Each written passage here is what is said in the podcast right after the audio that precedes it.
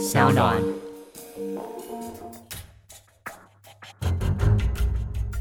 什么是真相？什么是正义？跟着台湾建识权威阿善师，重返那些离奇轰动的命案现场，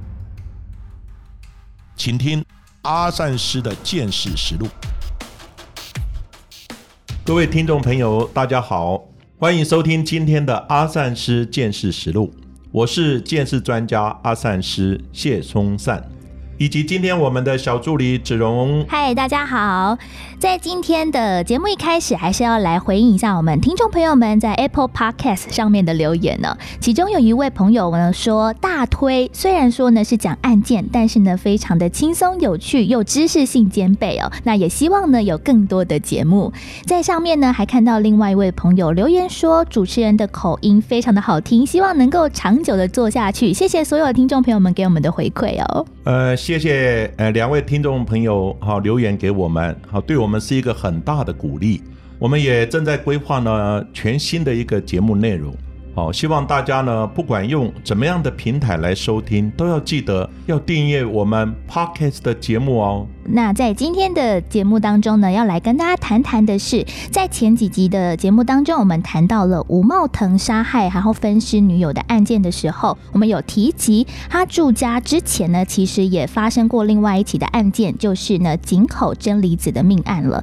这位井口真理子他到底是谁？又发生了什么样悲惨的遭遇呢？阿山师。井口真理子呢，她是一位日本的一个大学生，哦，她是呢御茶水女子大学的大学生，好，她四年级准备要毕业了，结果呢，在一九九零年的时候，四月二号呢，她来台湾呢自助旅行，因为呢，她本来就对中国文化很有兴趣，好，所以呢，她想做这方面的研究，因此呢，她去中国之后，好，然后呢，继续到台湾呢做一个考察的旅行。那井口真理子呢，跟家人的关系很好。每一次出门呢，出国或到一个地方呢，都会跟家人呢告诉他的行程。那旅途之中呢，还会寄明信片呢给妈妈井口久子，告诉他呢一些旅行中呢所遇到、所发生的一些有趣的事情。那井口真理子呢来台湾之后，他首先呢先住在台北的国际青年之家。然后呢，隔天呢就到台北市观光，啊，他去了故宫博物院，哦，中正纪念堂等地方。结果呢，后来他发现呢，哎，在台湾南部也有蛮多呢，呃，文化的古都，所以呢，他就决定搭火车呢前往台南。那在四月七号的时候，他从台南呢寄出呢明信片给家人，然后呢，他预定中午呢要搭乘十一点三十分的火车前往高雄。但从此呢，就行踪成谜，就人间蒸发了。而且呢，井口真理子哦，他在预定回国的时间呢，是在四月十八号要搭乘飞机回到他的日本家里面。但是其实妈妈哦没有等到他，而且呢，发现他从四月七号之后也没有再寄信给家里面说，哎，他去哪里玩？所以呢，妈妈哦井口久子他就非常非常的担心，马上呢就跟日本的官方做联系，也在日本交流协会的协助之下，井口久子呢四月二十五号抵达台湾哦，向台湾。的所有朋友呢来协寻，甚至呢向警政署来报案。原本呢，井口真理子呢，他是准备呢在四月十八号的时候，哈搭乘了联合航空公司呢回到日本。但是呢，就从四月七号的时候呢开始，他就没有寄信跟家人联络，就从人间蒸发了。当然，妈妈就很紧张。对，好，然后呢，一直到呢四月二十五号的时候。好，才呢在日本交流协会的协助之下呢，来到台湾，甚至于呢跟警方报案。那其实呢，在井口九子呢来台湾之前，好，就是妈妈来台湾之前呢，台湾已经得到消息了，说呢在四月十八号的时候呢，井口真理子就没有上飞机，然后就不见了。所以从那个时候。就有开始呢，着手调查相关的案件。那由于呢牵扯到是外国的人士，考量到呢国际的一个处境的困难呢，所以呢我们台湾呢一点都不敢怠慢。所以警政署呢首先呢调阅井口真理子呢，他到底有没有出入境的记录？结果呢确定。他有入境，但是没有出境，也没有搭乘其他航空公司呢，就是离开台湾，人应该还在台湾。所以呢，警政署呢就下令呢，全国的警察机关全力的来协寻，但是呢，经过一段时间呢，却完全没有任何的进展。那在呢六月二十七号的时候，内政部警政署呢、刑事警察局以及呢高雄市政府警察局呢，也为了这个案子呢，组成了动事动期的一个联合专案小组。我们一般专案小组是依据呢，他可能案发的日期。来定的，所以呢，这个专案小组定在四月七号，就是动四动七的一个联合专案小组。对，悬赏奖金呢，新台币五万元。各位知道，五万元在当时是很大的一笔数目。嗯，没错。而井口九子呢，在女儿失踪三个月之后，他七月呢，再次的来台，第二度来台湾，要找呢井口真理子的下落，并且呢，他有提出呢日币五十万的悬赏奖金。希望呢，有人呢能提供相关的线索，看有人呢有谁知道真理子的下落。但是呢，事到如今，家属呢和警方呢，其实心里也做了最坏的打算，因为经过一段时间呢，完全音讯全无。根据警方的调查，加上呢参考呢井口真理子寄给家人的信件，真理子呢在前往台南的火车上认识了一个年轻人呢，叫李思翰。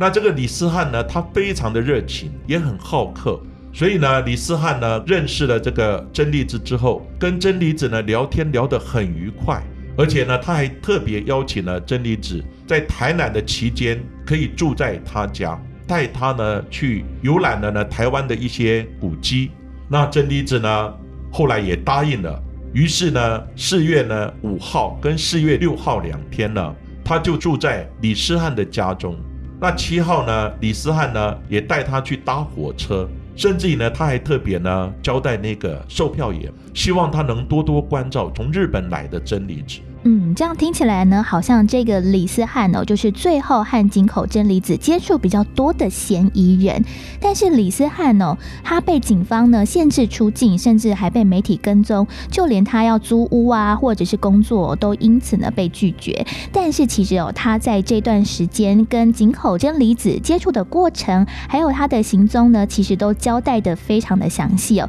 应该呢不是嫌疑犯。那李思汉带了真理子去到了火车站，关。关键应该是在真理子到了火车站之后，到了高雄却人间蒸发。这段路程到底真理子去了哪里？最后一个看到他和跟他接触的人到底是谁呢？对我们刚刚呢有在提到，警方呢在六月的时候就成立了动事动期的一个专案小组。那当然查了呢几个月之后呢，就一直呢没有一个新的进展。终于呢在七月七号的时候。有一些突发性的一些线报进来，有一个呢，刘姓的计程车司机呢，他曾经跟家人讲，他说呢，他要买车，希望家人同意，但家人觉得说不需要啊，你车还蛮好的，不需要买车啊。对。后来他就威胁式的口吻呢，跟家人讲，早哥你知道吗？报仔所讲的日本女大学生的命案就是我做了，我已经杀了她了。嗯。所以呢，这个线报呢，就有家人跟他一个朋友讲，结果呢，刚好这个朋友是警察局的一个职员，所以呢，高雄市警察局呢，这个职员接到这个线报之后呢，马上跟专案小组讲，所以这个线报呢，就列为非常重要的一个线索。对，线报里面有提到井口真理子已经遇害，然后呢，他说呢，尸体呢，可能就埋在呢当时台南的一处公墓，但是警方也动员了很多人呢，却。遍寻不着，直到十月的时候呢，专案小组又接到线报，然后呢，这个线报就有提到呢，这个刘学强。那刘学强呢，他的供词反复，而且呢，精神状况不是很稳定。那最主要是我们没有直接或间接的证据，都没有确切的证据来证明刘学强的涉案。虽然有线报，然后他也讲。这个案子是他干的，可是后来当然他就否认了，而且供词反复。那警方也看他的精神不是很稳定，所以呢，这个案件的侦办呢，就一样的没有突破性的进展。一直到呢十二月六号的时候呢，警政署署长下令，下令呢我们要提高悬赏的奖金，破案悬赏的奖金提高到新台币一百万。哇！各位知道一百万在那个时候。可以买两栋房子啊。两栋，这个一百万其实呢，它是非常高的奖金，再加上呢，那个井口真理子的妈妈呢也提供了奖金，所以奖金呢后来累积到呢一百九十万。嗯，可是呢，警政署讲必须要做到呢，活要见人，死要见尸啊。对，那一直到呢，井口真理子呢失踪快一年了，在一九九一年，就是民国八十年二月的时候呢，警方呢在根据呢可靠的线索，认为呢之前放走的计程车司机刘学强他设有重嫌，因为呢有人看到刘学强呢曾经有载过这个日本女学生，特征啊、身高啊都跟井口真理子呢很像，所以呢根据以上呢种种的线索。让专案小组呢为之一振，强烈的怀疑呢刘学强他就是凶手，所以呢专案小组呢持续的跟监，那跟监呢就跟踪刘学强，后来发现刘学强的计程车上呢摆满了各种的佛像啊、佛珠啊等等，而且呢车上呢二十四小时播放佛经啊，后来呢也确定了刘学强呢他有丢弃一些。床垫呐，还有一些家里的一些东西呢，包装了几包的重物呢，他有丢弃掉。另外呢，再调出呢，那个刘学强家里面呢，在一九九零年，就是七十九年呢，是五月的自来水的账单。自来水的账单呢，发现呢，他竟然是五月的账单多了五吨的家庭用水。嗯，在家里面的地上呢，后来呢，警方也申请搜索票。在家里面的地上呢，然后呢，跟墙壁上面有发现呢，有一些强碱的反应，然后呢，有用呢清洁剂还有消毒剂啊等呢清洗过的痕迹。另外呢，还有邻居呢也看到有多次呢，刘学强呢在家的后院呢有在烧东西。嗯，后来警方呢。终于在三月四号的时候，向地检署呢申请到搜索票之后呢，然后也正式约谈刘学强，也进入了刘学强的家里面。那我刚刚讲呢，他家里面在地上呢，墙壁上有发现呢有清洁剂跟消毒剂清洗的痕迹。另外呢，他们也开挖了后院，怀疑呢后院呢是不是有埋尸在那个地方？对。可是呢，后院还是一无所获。但是呢。到达现场搜索的远警讲，他家里面呢几乎没有什么东西了，所有的东西都丢了，太奇怪了。然后仅留下了草席跟一床棉被，其他的东西都不在了。另外，在四五月份的时候呢，多了五吨的用水，嫌疑性呢非常的重大。此外呢，有一次呢，邻居他看到刘学强，他就跟刘学强讲：“我在你的家里面呢，有听到女孩子哭的声音。”刘学堂一听到呢，马上脸色大变，从此就不敢回家睡觉。他几乎呢都睡在车上。所以呢，当时呢，法医杨日松就大胆的判定，如果刘学强涉案，他的家里面应该就是办案的第一现场。当时哦，被传讯到案的刘学强，其实呢，满脸哦，除了惊恐之外，也是非常的疲倦。在面对到警方的侦讯的时候，问的第一句话居然是：“今天是几号啊？”到底为什么会这样子问问题呢？其实刘学强哦，在被捕之前，其实呢，曾经问过法师哦，来解签，说他在三月四号这一天会是他的大关哦，躲不过牢狱之灾。而他被约谈的日子正好就是三月四号，所以呢，刘学强一听。到这一天呢，就马上崩溃的，很快的承认说他自己杀害了井口真理子。而他在一九九零年的四月七号，是在高雄车站前面呢，看到了独自一人的井口真理子。他当时在找住宿的地方，便上前呢向他搭讪哦。那他也把他带回家里面，甚至呢还一同前往像是澄清湖啊，或者是凤山、大同百货等等的台湾知名的旅游景点一起游玩，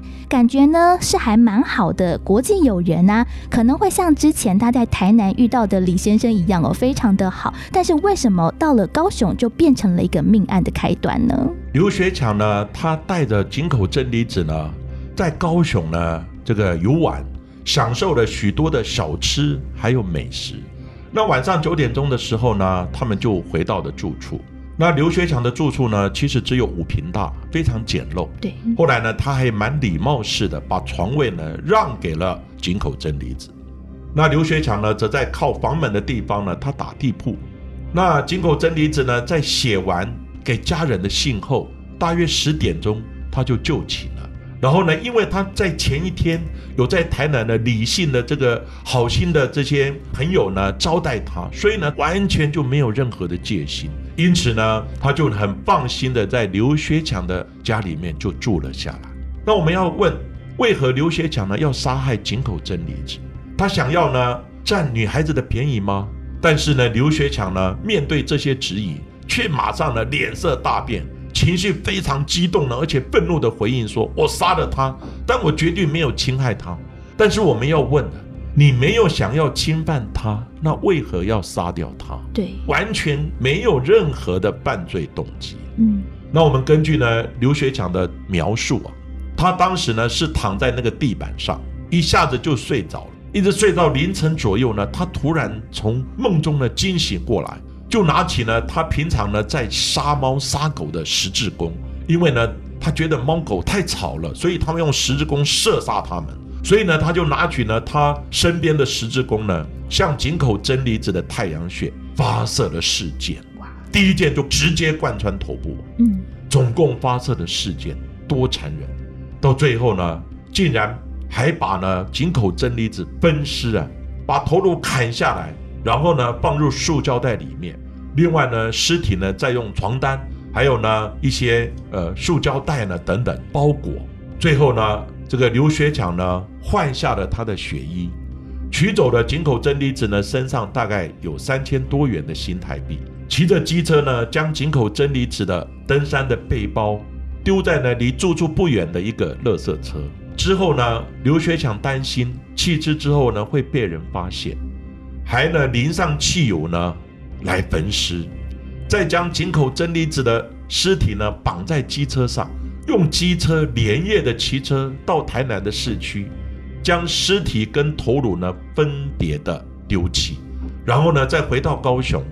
将沾染有血迹的衣物，还有呢一些床板，还有家里面的一些东西呢，作案的凶器啊等等呢。分别呢，再到呢不同的垃圾的收集桶里面呢来丢弃。那十字弓呢，他讲他是呢丢在呢七贤路高雄的爱河的地方。嗯，其实呢，刘学强在坦诚犯案之后，隔天马上就被法院收押了。在这段期间之内，他的供词非常的反复哦。他曾经说过，尸体呢他是埋在自家的后院，但是他又说是埋在高雄小港区的某个地方哦，让警方呢其实在多次的往返之中呢一无所获。终于在三月九号的时候，专案小组前往了刘学强所供称的另外一个弃尸地点哦来开挖，就在台南某处闲置。空地大树下呢，挖出了一百多块的大小尸骨，并送往鉴定呢。但是呢，头颅却是因为被丢弃之后，送往了垃圾掩埋场掩埋。但是呢，将近了一年多的时间了，要开挖掩埋场，或者是要找到头颅，实在是非常非常的困难。警方哦，陆陆续续的又找到了井口真理子他的手电筒啊、万用刀，还有阳伞等等的遗物，还有另外的重点就是作案凶器的十字。功了，在经过了种种的见识之后，确定呢，在台南的大树下挖出的尸骨就是井口真理子。那有关于呢发现基证跟尸骨的这一段呢，我们特别要说明一下。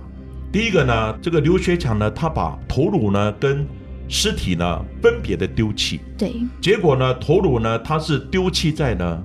台南的南门路呢有一家呢那个基督长老教会前面的垃圾堆，嗯。后来这个垃圾堆呢，这个垃圾经过查证之后，已经呢送到了那个归仁乡的一个垃圾掩埋场。对。那另外呢，他的尸体呢，最后他讲，他是丢在呢台南市崇明十三街一处的空地。当然刚开始他也没有这么爽快，他也呢到处的跟警方呢糊弄，然后呢一讲说又丢甲地，又丢乙地，又丢其他东西，丢来丢去，把警方呢搞得一头雾水。那最后呢，当然。原本警方是想要直接把刘学强呢直接移送到地检署，对。可是地检署的检察官他说：“你这样的只有他的自白，他有承认杀人，可是尸体也没有找到相关的作案凶器，没有找到相关的基证，通通没有找到。你叫我怎么样收押他？也是。所以检察官呢就要求警方呢一定要继续查。所以呢，警方没有办法，开始要找出尸骨，找出作案凶器，找出他所有携带的物品，开始继续的查。可是呢，刘学强刚开始并不是很完全的配合，就把警方呢带得昏头转向的。那最后呢，后来一直到呢晚上大概八九点的时候，结果呢他可能肚子饿了，对，警方的肚子也饿了。嗯，没错，当然，他就看到一个面摊，开始流口水，他就跟警察讲：“能不能让我吃碗面？”警察说：“你要吃面，我也还没吃饭呢、嗯，你要饿，大家一起饿嘛除非你告诉我真实的这个弃尸的地点。”听说有这么一段，后来呢，他终于讲出呢，他弃尸的地点呢，就是在台南市崇明十三街那一处的空地。那后来呢，警方去找呢，开始开挖的时候，终于挖出呢有一百多块的小尸骨。嗯，当然，这个小尸骨呢，后来呢，经过呢杨日松博士，还有我的老师呢李昌钰博士的鉴定，发现呢这个尸骨应该就是井口真理子，但是没有办法百分之一百确定。因为呢，从尸骨的那个组合跟他的身高，嗯。还有他的可能的年龄呢，大概介在二十五岁左右，身高呢大概一百哦五十几公分左右，跟井口真理子的身材呢非常的类似。后来井口真理子的妈妈知道这个消息之后，她再度的到台湾来，对，然后呢到刑事警察局，好、因为呢所有的尸骨呢收集之后就送到刑事警察局，到刑事警察局呢去看这个尸骨，他当场看了以后崩溃了，痛哭。但是呢，他还是不相信这是他女儿的尸骨，他认为他女儿还活着，嗯因此呢，他不愿意提供 DNA 来进行相关的鉴定。因为我们知道呢，骨头是可以做 DNA 鉴定，这是比较确定的。但是呢，他妈妈不愿意提供，因为我不相信我的女儿是死了。这个尸骨你没有头，没有相关的证据，我没有办法确定。所以呢，妈妈不愿意提供 DNA，那警方也没有办法。但是从尸骨的状况跟他的相关法医学方面的一个研判呢，认为应该就是井口真理子年龄、身高非常的接近。那第二个呢，就是收证的过程之中，有一个头颅呢嗯，后来井口久子呢也到了那个垃圾掩埋场，因为警方告诉他。这个凶险呢，他讲他把头颅呢丢到那个基督长老教会前面的垃圾堆，后来这个垃圾堆送到呢归人的地方，垃圾掩埋场已经掩埋掉了，对呀、因为有经过一年的时间，没错，你现在要开挖，那困难度太大了，里面有可能会有沼气的问题，而且还有经费的问题，还有你挖出来的垃圾，你暂时要暂放哪里？对，还有挖的人里面呢，很多沼气可能会导致危害，因此呢，警方告诉他说，这个开挖实在是有很大的难度。当然呢，后来井口久子到现场去看的时候，他也认为说这个难度太高了，他一直强烈的认为他女儿还活着。后来警方没有办法呢，继续去找相关的东西。那另外呢，一个就是作案的工具十字弓，十字弓呢是刘学长他讲呢，他是丢在七贤路呢七贤桥那个爱河的地方。可是呢，警方呢也是半信半疑的。那刘缺强心想，嗯，经过了一年，啊我丢在那个地方，我随便讲讲，你不见得也捞得到。结果你知道吗？警方真的动员了几十名的潜水人员，然后呢，在清晨六点多的都下水开始捞，上天有眼啊，一分钟就捞到了那个十字弓，嗯一分钟啊！太棒了。所以有的人认为说，是不是警方去栽赃的？哦，感觉是先放在那对，边，放在那个地方让去、嗯去找到的。可是最主要，这个十字弓，那个刘学长有指认那个十字弓，而且十字弓上面也生锈了，不可能是警方在前一天对哦用生锈的十字弓啊等等哦去栽赃了。还有呢，就是那个手电筒跟阳伞，他携带的那些包包呢到哪里去了？警察也很头痛，因为呢，妈妈认为说，我需要看到这些相关的物品，即使没有头颅，他携带的物品你要找到，让我确信它就是井口真理子的东西。后来警方也大规模的去讯问，哎，果然问到呢，原来他的包包呢丢在一个垃圾车，那垃圾车呢后来呢是由清洁人员在做整理的时候，后来发现说，哎，这个包包里面的手电筒啊、阳伞啊，还有一些万用刀啊，对，还蛮好的嘛，嗯，为什么要丢掉呢？真的是万幸啊！清洁人员把它捡起来，捡起来以后想说你丢掉的东西我就留用嘛，嗯，后来就带回家，想说呢这个呃丢弃的这些东西呢再利用，但是呢他没有真的用，就摆在家里面。后来警方查访的时候，很幸运的就查到这个清洁人员，问他说东西在哪里。后来清洁人员从家里面把井口真理子的手电筒、阳伞跟万用刀呢，通通呢交给警方。后来警方把相关的这些物品的照片传给妈妈，终于井口真理子的妈妈井口久子一看到这些东西，整个人崩溃了。她确信这个就是井口真理子的东西，嗯，所以后来她才同意警方呢来做 DNA 检验，因为他人已经回日本了，所以呢他的血液检体呢是空运过来，嗯，空运过来到台湾的时候，那我们从骨头去采取 DNA 的检体，然后呢再来跟。井口九子呢的血液呢来比对，由 DNA 终于确定尸骨就是井口真理子。这是整个过程呢，其实呢也是蛮辛苦的。那这个案子呢，警方呢终于在四月十一号的时候呢，专案小组以杀人、侵占、侵害以及呢遗弃尸体等罪嫌呢，将刘学强呢移送高雄地检署来侦办。那专案小组呢，在移送书里面引述了秘密证人的证词，认定呢刘学强是在半夜的时候呢兽性大发，意图呢要性侵非礼这个井口真理子的时候，但是呢真理子呢抵死不从，刘学强因而呢恼羞成怒，趁真理子呢在熟睡的时候呢拿十字弓呢来杀害他。那这个案子呢到十一月二十四号的时候。高雄地方法院呢，以杀人、遗弃尸体的罪嫌呢，判处刘学强死刑。但是后来刘学强就抗辩了。后来也因为呢，刘学强呢，他精神上是有一些问题。经过鉴定呢，刘学强符合精神异常呢减刑的条件，所以呢，终于呢减为无期徒刑，终身褫夺公权呢定验。那因为减刑呢，所以刘学强逃过一死。而到现在呢，他人呢已经入狱服刑将近三十年了。一般来讲呢，我们大概十年或十五年呢就可以申请假释。对。那刘学强呢已经服刑了三十年，为什么会这么久呢？嗯。他其实很早就符合提报假释的资格，但是呢没有想到多次的监狱方呢评估他的各项的分数表现呢。准备要帮他呢提出假释申请的时候，刘学强的家人呢却拒绝呢提供入住的同意书。嗯，入住同意书是什么东西呢？对啊，我们这里要提到的入住同意书呢，是因为你如果假释，我们也担心你再犯，所以呢你要有一个固定的住所，嗯，必须有人担保可以提供呢一个永久呢固定的一个住所。矫正机关呢要确认刘学强呢在离开监狱之后，他有一个固定的住所，才能呢交付管束哦，由他的家人来接收呢来管束，否则呢就不能帮他呢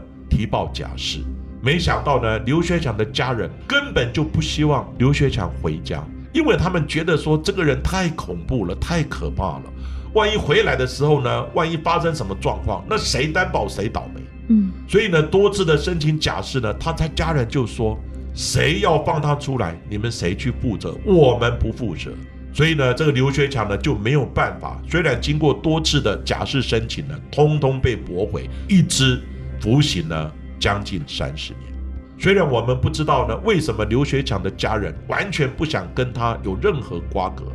但是呢，我们根据媒体呢在二零零四年的一个报道。刘学强在狱中呢，曾经遭受其他受刑人的耻笑，并且呢殴打成伤。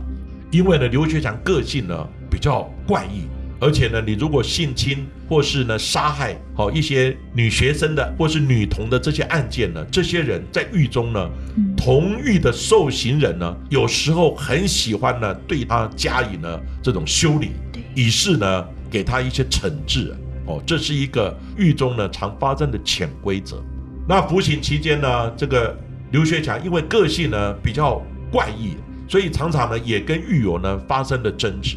然后呢常常也有一些呢打架的情况，所以狱方不得已，最后只好把他从台南监狱呢转移到宜兰监狱，并且呢安排他一个人呢独居啊。这样听起来哦，真的刘学强的状况呢是非常的不稳定的，甚至呢他在二零一一年的时候，当时还翻供哦，说杀害井口真理子的人是另有其人，然后真正的杀人证据呢就埋在高雄的小港地区哦。他说他可以帮忙带路去找到这些证据，不过他的再审申请书呢却遭到了高雄高分院的驳回哦，最高法院呢也驳回了抗告，因为狱方怀疑哦他可能是因为在监狱里面关太久。想要放风才出此下策，就伪造了一个新的说法。是的，其实呢，你如果说另有其人的话，那警方为什么会找到这么多的证据？对，而且你怎么会知道别人杀人的案件，他杀人的证据就埋在高雄小港？这根本就是推脱之词，他只是想出来透透气、放风一下。所以呢，这一起命案在当年呢是非常的轰动。也引起了台日双方的一些震惊呢，社会呢新闻大幅的报道，他也曾经列为呢日本年度呢十大新闻事件之一啊，也一度呢因为这个案子让许多的日本人不敢再来台湾呢来观光旅游，马上观光旅游呢变成倒退了将近呢一成左右。嗯，当然在台湾的警方呢也是颜面无光啊，所以呢也非常积极的想要破这个案子。那这个案子呢，终于呢也有一些突破，然后呢也逮到了嫌犯，那嫌犯呢也入狱服刑。但是呢，在这个案子的侦办过程，还有案子里面，也发生了一些呢科学无法解释的现象。对，像是呢，当年刘学强到案之后，他有跟警方说，他每天睡觉的时候，井口真理子的冤魂晚上都会固定时间来找他。所以呢，让刘学强呢十分的痛苦，十分的煎熬。所以呢，他不敢回家，才会睡到呢计程车上。另外，也有邻居呢有听到，觉得你家里面为什么晚上都会有女孩子的哭声？所以从此呢，刘学强就不敢再回家睡觉。另外，这个案子呢，在台南呢埋尸的地点崇明十三街开挖的时候，以及之前呢屋主要整地的时候呢，因为呢刘学强是埋在一棵大树的底下，把尸骨呢埋在那个地方。可是呢，每一次呢，包含要整地的时候，以及包含警方要开挖的时候，一开挖到那个大树的那个地点，突然呢，所有的机械全部都停顿了，嗯，全部故障了，没有办法运作。而这个不是一次哦，总共发生了三次，让人家觉得真的是匪夷所思啊。此外呢，在刘学强呢尚未承认了办案的那一年期间，他的住家呢，我刚刚讲过，也晚上都会听到呢阵阵的哭声。那其实呢，警察局也多次接获民众的报案，说呢住家附近有女孩子在哭，你们来了解是不是发生什么事情，担心是不是有家暴的事情发生。可是等到警方一到达现场的时候，却什么都没听到，什么都没看到，而住在弃尸地点的附近的居民呢，更有几次呢，有几个人经过那个地点的地方呢，就有人小孩子呢也听到说，好像女孩子在哭的声音。另外呢，弃尸地点附近的民众呢，有几次有几个人接到呢说着日文的女生呢打来的电话，不知道她讲什么，对，但是知道她讲的是日文，嗯，所以居民呢起初不以为意啊，以为是打错电话。但是呢，在破案之后呢，知道他就是弃尸的地点之后呢，大家都觉得毛骨悚然。嗯，另外呢，我在谈到呢几个灵异发生的事情，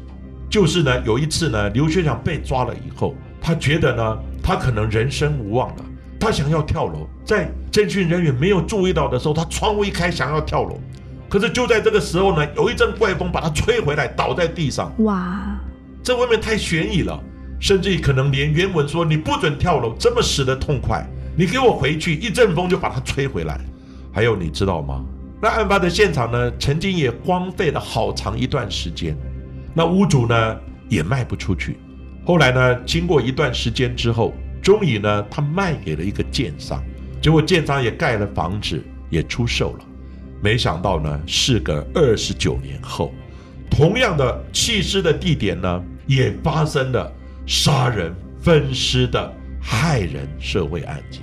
而这个案件呢，就是我们在前几集也曾经谈到的吴茂腾的凶杀案哦。大家如果有兴趣的话呢，也可以听听看我们之前所分析的案件。虽然说呢，井口真理子这个案子哦，刘学强已经入狱服刑，但是呢，其实哦，这个命案真的画下了句点了吗？他的头颅到现在呢，还是不知去向。而这个井口真理子的事件，也被台湾和日本哦改编成为了非常多的戏剧，甚至是舞台剧，来提醒大家不要以为神不知鬼不觉，其实在冥冥之中呢自有公断。这个案子呢，虽然井口真理子的头颅没有找到，嗯，但是呢，根据以上我们的陈述呢，我认为这个案子应该就是刘学强所为没有错。对，所以呢，他刚开始以为神不知鬼不觉，但是呢，其实天理昭昭啊，有一天呢，这个案子冤魂自己都会来找你破案的。所以呢，我在这里还是要提醒大家，对，随时呢要保持一些警觉，防人之心不可无啊。那今天我们的节目呢就讲到这边，谢谢各位的收听，希望大家呢可以在 Sound On、Spotify 还有呢 Apple Podcast 上面来订阅我们的节目《阿善师的见识实录》，踊跃的留言给我们。下一集也希望大家能够继续的听下去哦。